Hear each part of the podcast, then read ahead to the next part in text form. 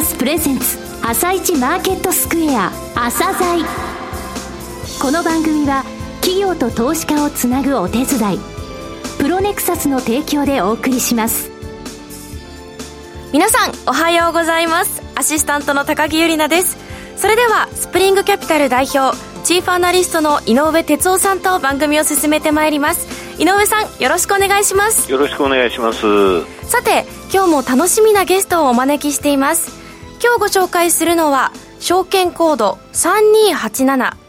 星野リゾートリート投資法人ですね。はい、えー、星野リゾートさんですね。あのね、観光業界はコロナで大きな痛手を当然受けたわけなんですが、うん、えー、その中でね、相対的に、えー、星野グループの強みっていうのは発揮されたなと思ってるんですよ、私。はい、2019年モデルからの脱却っていうのをね、うん、えー、星野代表も言われてるので、はい、そういった部分、それから、えー、観光業、これから、えー、短期的に、それから中長期的にね、うん、どういう方向に進んでいくのかっていう、そういう業界動向をね、はい、この部分についてもお聞きください。はい。それでは、朝鮮今日の一社です。朝鮮今日の一社。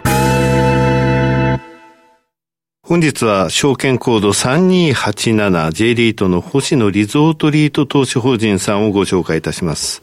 お話しいただきますのは、星野リゾートアセットマネジメント代表取締役社長の秋元健二さんです。本日はよろしくお願いします。よろしくお願いいたします。えー、星野リゾートリート投資法人さんですね。コロナ禍での、えー、取り組み、えー、それについても後ほどお聞きしますが、まずは、えー、こちらのリートのですね、概要についてお話しください。私ども2013年7月に上場しました。えー、上場当時は6物件、資産規模150億円という世界最小リートとしてのスタートでした。はい。当時は伝統的な木造旅館を世界で初めてリートに組み入れたことが、イノベーティブな取り組みだということで評価されたりもしました。そうでしたね。あの、京都ですよね。そうですね。はい、おっしゃる通りです。で、これまで9回の公募増資等によって物件を取得しまして、現状は67物件、資産規模1911億円まで成長してきました。うん、さて、ホテル事業は、所有、運営、開発の3つの役割に分けられます。我々の場合は、本島資法人が所有の役割を担って、星野リゾートが運営を担当しています。そして最近すごく目立ってきている動きは、星野リゾートブランドの有料物件を開発して世の中に出していって、本島商人に供給するための動きです。この開発を担っているのが星野リゾートと日本政策投資銀行様との共同ファンドです。うん、この3社の強力なパートナーシップのもと、本島商人は今後の成長をスピードアップさせることができるわけです。この仕組みがあることが本島商人の強みの一つでございます。えー、さて、コロナ禍での対応ですね。ご苦労があったかと思いますけれども、お話しください。振り返りますと、2020年3月、うん、観光業界では宿泊予約がピタリと止まってしまいました。4月にはお客様がいなくなってコロナ危機が始まりました。まあ、こうした激しい変化に対応するためには、俊敏に大胆に自身を変化させる必要があります。星野リゾートグループでは、2020年4月から18ヶ月サバイバルプランというものを立てて、危機を乗り越えるべく、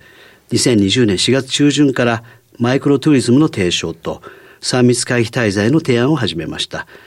それから様々な手を打って、コロナ禍での安心安全な旅の提供を実施してまいりました。そしてこの3年間、家族で自家用車で2時間から3時間で行く近隣の旅であるマイクロトゥリズム証券の創造によって、なんとか業績を確保してきました。うんマイクロツーリズムで向いている場所、向いてない場所といろいろありましたけども、はい、全体として成果が上がりました。具体的には、我々リートが保有している星野屋、リゾナーレ、カイ、オモ、ベブといった星野リゾートブランド全施設の合計で、ホテル業界で収益性を表す最も重要な指標であるレブパーですね。これは、はい、販売可能な客室あたりの収益を示す値のことですけども、昨年の数字はコロナ禍前と比べて20%以上プラスになりました。うんはいまあ、つまり、コロナ禍において、コロナ前よりも良い業績を残すことができました。そういうことですよね。そしてコロナ禍の3年間通じて全体を見てみると、4つの施設環境パターンで業績に差が出ているという現象がありました。うん、4つ。はい、そうですね。一つ目は？まず一つ目、温泉地は2019年比で見ても絶好調でした。あそうですか。はい。そして二つ目、首都圏周辺の観光地が好調でした。うん、で一方で、三つ目、飛行機で行く遠い観光地は苦戦しました。はい。そして4つ目、都市は絶不調という状況でした。コロナ禍、インバウンドはゼロになりましたけども、アウトバウンド市場の国内シフトを含むマイクロツーリズム需要はかなり大きくて、はい、そしてその行き先は東京、京都、大阪ではなくて、全国の温泉地、そして、えー、箱根、軽井沢、那須などであったということです。なるほど、そういうことですね。この4つまとめますとね。はい。え、これからの話になるんですけどもね、いわゆる観光業界の、まあ、短いスパン、ここから先、ちょっと短い、はい、え近視眼的な、あの、え短期的な潮流、はい、それから長い潮流と分けて、ちょっとお話しいただきたいんですが、はい、まずは短期的潮流の方をお願いします。はい。えー、ようやくコロナ禍が終わろうとしています。世界の多くの地域で普通の生活が戻ってきています。日本の正常化は遅れましたが、ようやくっていった感じです。そうですね。はい。まあ、さて、短期的な需要の予測ですけども、2023年の観光需要はどうなっていくでしょうかということです。はい。えー、まず、日本人による国内旅行は完全にコロナ前の状況に戻ると思います。えー、星野リゾートの調査の結果を見ると、現状、顧客のコロナについて恐れている度合いが非常に下がってきており、まあ、今後はあまり感染者の数に対してマーケットが反応することがなくなると思うからです。はい。えー、次にインバウンドです。2023年はインバウンドが本格的に戻る年になります。ただ、2019年、インバウンド3200万人のうち、約30%を占めていた中国の戻りは遅れています。おそらく今年の夏以降になると見込まれています。うん、中国からの観光客の戻りが遅いことなどを勘案すると、今年のインバウンドの戻りは、2019年対比で50%から60%ぐらいだと思います。はい、では、アウトバウンドは全部戻るのでしょうか。まあ、実は水際対策が緩和された以降も、うん、ハワイに行く日本人の数はそんなに戻ってきていません。うん、星野リゾートはサーフジャックというホテルをハワイで運営していますけども、この予約状況を見ても、カリフォルニアからは元通りに戻っていて、まあ、それ以上にむしろなっているんですけども、うん、日本からの観光客はまだ全然戻っていません。米国のインフレ、そして為替の円安が海外旅行を高くしてしまっています。はい、なので、えー、ちょっとアウトバウンドの戻りは遅れると思っています。はいまとめると、最終的に2023年は日本人の国内旅行は元に戻って、中国からのインバウンドの戻りが遅れる。そして、ちょっとアウトバウンドの戻りも遅れると。うん、まあ、よって、全体の観光需要規模としては、2019年同等レベルになるのではないかというふうに我々は見込んでいます。まあ、つまり、2023年の旅行需要はそこそこ良くなるというふうに予測をしています。なるほど。全体としてはコロナ禍前という。そうですね。ちょうど同じボリュームだと思います。さて、これからのですね、あの、長期的な潮流、えー、秋元さんどういうふうにお考えになられているのか、ぜひお聞きしたいんですけれども。えー、短期的な観光の潮流よりも、星野リゾートが注目しているのは、えー、世界の先進観光地における意識の変化です。これが長期的に観光のあり方を変えようとしている点です。ことの発端は、えー、コロナ禍におけるゼロ観光が地域に与えたプラスの側面です。うん、多くの観光都市、美しいビーチ、絶景の山々で地元に住む人々が改めて観光客がいないことの快適性を実感したことです。ベネチアでは混雑が減少して地元住民の生活は快適になりました。はい、ハワイで人気のビーチであるハナウマベイでは水質が改善して自然が回復してアザラシがビーチにやってくるようになりました。うん、インドの都市では大気汚染が減少して自宅の屋上からヒマラヤの風景が見えるようになりました。で、これらは世界各地の報道や SNS で掲載された情報です。私たちは今、観光を2019年モデルに戻そうとして良いのだろうか、うん、地域コミュニティからの感謝なくして真のサステナビリティは達成できないという機運が高まりつつあります。2019年モデルに戻るのではなく、新しい観光の姿を模索する動きが静かに始まっているのが現状です。新しい観光の姿そうですね。はい。で、昨年8月ですけども、星野リゾートの代表の星野は、はい、3年ぶりにニュージーランドに滞在しました。現地の経済界の方々とも交流してきました。うん、でその中で、クイーンズタウンの観光地域作り法人のトップとコミュニケーションを取りました。アフターコロナのプロモーションの方針は、観光客数を追うのをやめて質を求める方向に転換するという方針を話してくれたそうです。で質といっても高単価、富裕層ということではなくて地域の文化に対しリスペクトを持った観光客に的を絞っていくという発想です。一泊だけ滞在して景色を背景に写真を撮って、翌日には月の訪問地に移動するようなグループツアーは、混雑を生む割に地域コミュニティから感謝されない客層であると言っています。はいまあ、ターゲットは少なくとも数日滞在してホテルを出て街のレストランやカフェで地域の食を堪能して、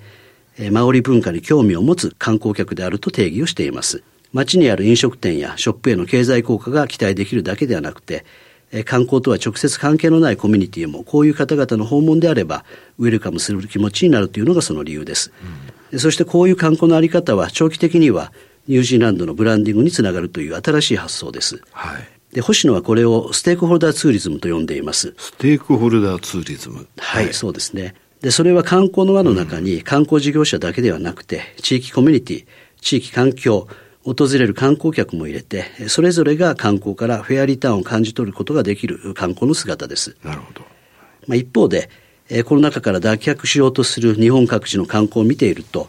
2019年モデルに回帰しようという目標設定を多く目にします。はい。まあ、日本観光の2019年モデルは数字上は良い側面もありましたが、中身を見ると多くの問題を抱えていました。改めて当時抱えていた課題を精査して、それらを解決しながら、ステークホルダーツーリズムを構築していくことが、長期的なサスティナビリティにつながるはずです。日本でもこのステークホルダーツーリズムにっていうことなんですね。はい、はい、おっしゃる通りです。日本においてもステークホルダーツーリズムに移行していくために、日本の観光が今やるべきことを考えなければならないというふうに思っています。うん、はい、さて、その日本においてもステークホルダーツーリズムに移行すべきだと。で、そういった中、星野リゾートリート投資法人さん、また星野グループですね、どういう取り組みをされるんでしょうか？え実はですね、まあ、こうした中、コロナ禍前から星野リゾートの施設ではやっていたことがたくさんあります。はい、え代表的な取り組みとしては、え星野や軽井沢での水力発電と地中熱を利用したヒートポンプによって、え自分たちの使うエネルギーの70%を自然エネルギーで自給して CO2 を削減していること。うん、えまた、星野や竹富島では、竹富島は水が不足する島なんですけども、はい、飲料水の自給を可能とする海水淡水化装置を設置して、太陽光エネルギーで動かしてお客様に水を提供しています。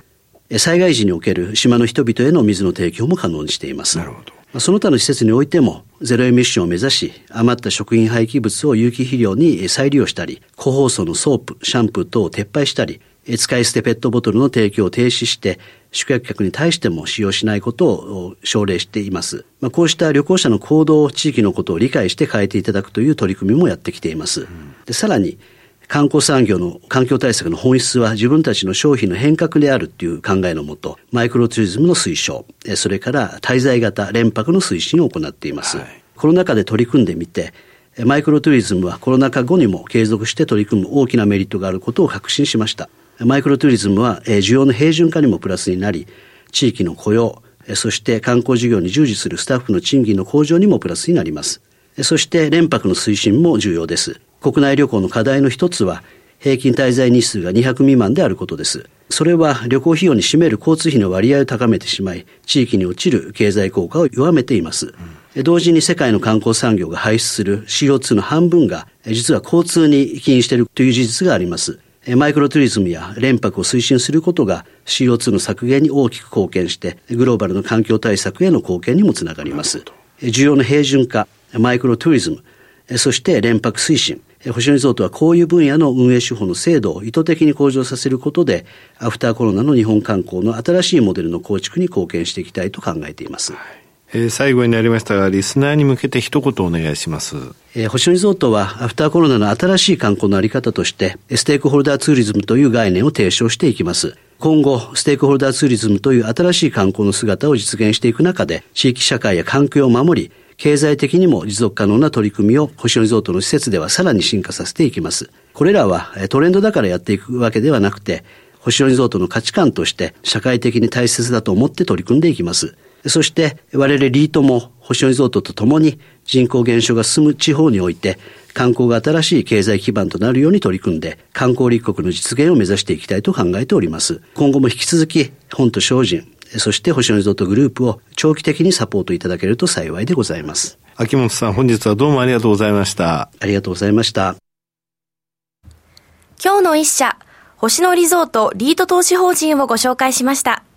さらに井上さんにお話しいただきます。はい、えー、観光のあり方についてじっくりとお話しいただいたわけなんですけれども、うん、2019年モデル感を脱却と、はい、地域コミュニティから感謝されない客層っていう言葉もありましたよね。うんうん、少なくとも、えー、数日滞在すると、旅行費用に占める交通費の割合がね、短いと高まってしまうんだと、うん、地域に落ちるわけではないってことね、はい、ステークホルダーツーリズムっていうのがありました、はい、えー、真のサステナビリティをね、えー、達成するためには観光客、えー、そういったところに対してですね、求めるものもやっぱりあるってことなんですよね、うん、地域コミュニティが喜んで初めて成り立つ観光のあり方っていうところ、だからインバウンドがね復活してどこの商店でどれぐらいどこの高級店でどれぐらいそういった話じゃないんですよ、観光っていうのはっていうところなんだよね。あの、上場した時にね、出ていただきました6物件資産規模150億円、はい、それが今や67物件資産規模1911億円、